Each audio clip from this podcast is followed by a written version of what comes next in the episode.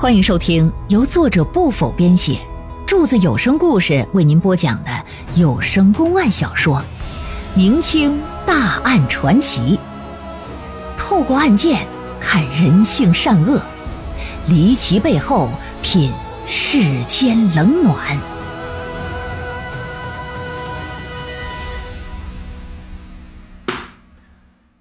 等情绪稳定下来之后啊，夫人就把过去家里两个月发生所有的事儿，汤汤汤汤汤说了一遍。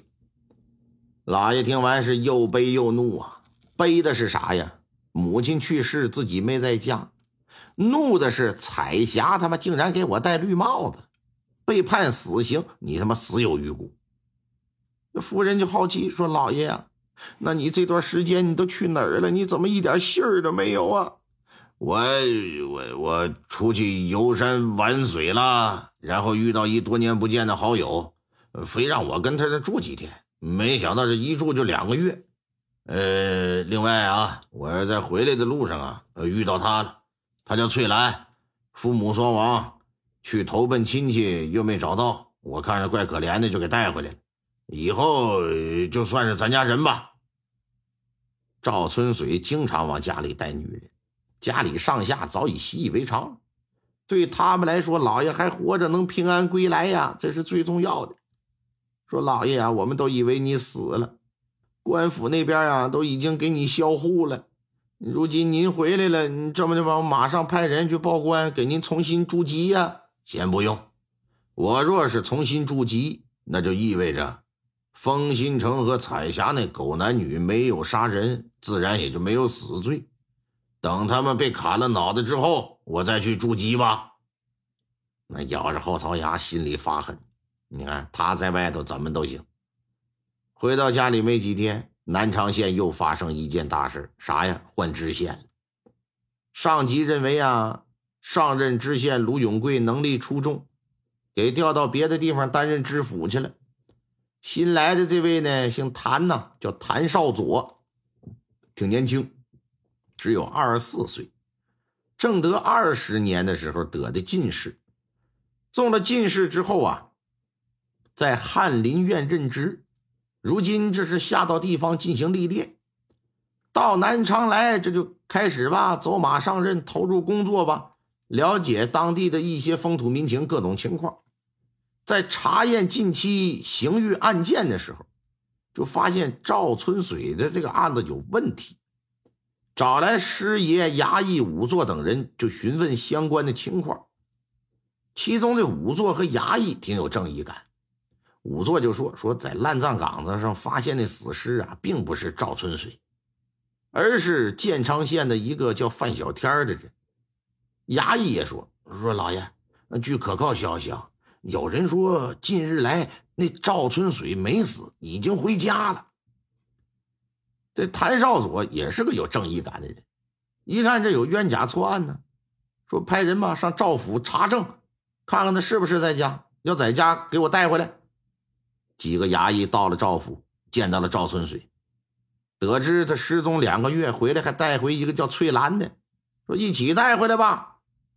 回到县衙里，谭少佐坐在大堂之上，赵春水，你无故失踪两个月，去了哪里呀？呃，回大人话，我去了一朋友家，叫什么名字？家住何处？有谁能证明你去了？呃，这个，呃，这个，你既然没死，回到家中又为何不到官府来重新筑籍呀？你是不是早就知道了风新城和彩霞的奸情？为了借官府之手除掉他们，故意躲起来，打算要对他们进行栽赃陷害呀？呃呃，没没没没没没，绝绝对没有。我是回到家呀，才知道他们的事儿。因为恨他们，我想让他们掉脑袋，所以，所以我没有来官府驻籍。你最好给我老实交代，这俩月去哪儿了，都做了什么？啊，当然，你可以撒谎，但最好你能保证别让我查出来，否则你就想想后果吧。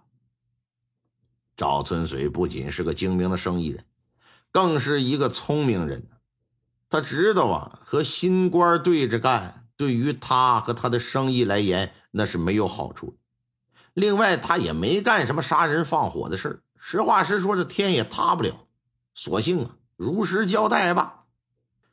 作为一个久经考验的老色鬼了啊，他呀喜欢实践，更愿意啊在真抓实干当中呢探求两性关系的真谛。但总与人交流吧，这时间长了，他就产生逆反的心理。偶尔呢，也会拿起一本哎，这个奇谈怪志类的小说翻看翻看。一看里边这那书生和各种妖魔鬼怪变成的美女翻雨覆云的，他就觉得心驰神往。要说呀，他最喜欢的一本神鬼妖狐类的书籍，那当属于是不否著作的一本名书啊，叫做《降妖伏魔传》。起初啊，他是翻书看。后来听说喜马拉雅出有声版了，还是柱子讲的，哎，这就把书放下了，开始听有声的。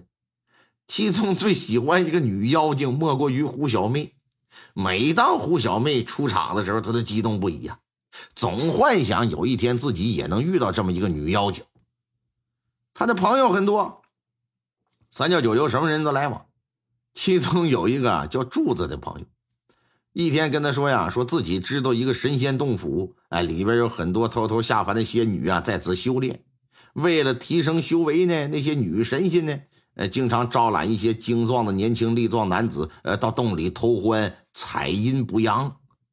而且啊，这还说了，说这样啊，对男人呐也有极大的好处，可以益寿延年，永葆青春。赵春水一听有这种好事我也想去。但人说了，说那些女神仙只要三十岁以内的男子，你这身体虽然好，可年纪不达标。不过真想去啊，也不是说不行，拿五千两银子，我给你疏通疏通。赵春水也是色迷心窍，另外他最不在乎的就是钱呢。一看五千两就能和神仙睡觉，想都没想就答应。这边人家拿了钱之后，过两天去找他。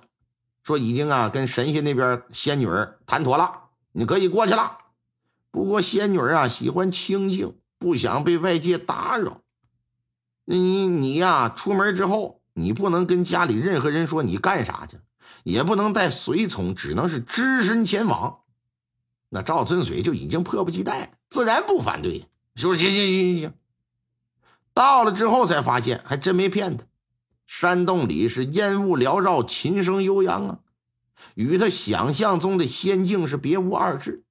这都不重要，最重要的是啥？洞府里有几个女神仙，无论身材相貌，那都是一等一的，能歌善舞啊，琴棋书画无一不精。之后这就留下来了，日日跟这些仙女啊是习练双修大法，就乐不思蜀了。这么一晃，就俩月过去了。你看他虽然身体好，可架不住这几个女神仙天天轮流的跟他修炼，俩月下来骨头都快散了。这么个档口，他才如梦方醒啊，发现自己已经出来很多时日了。家里呀也不知道他去哪儿了，一定非常担心。我呀要回家看看。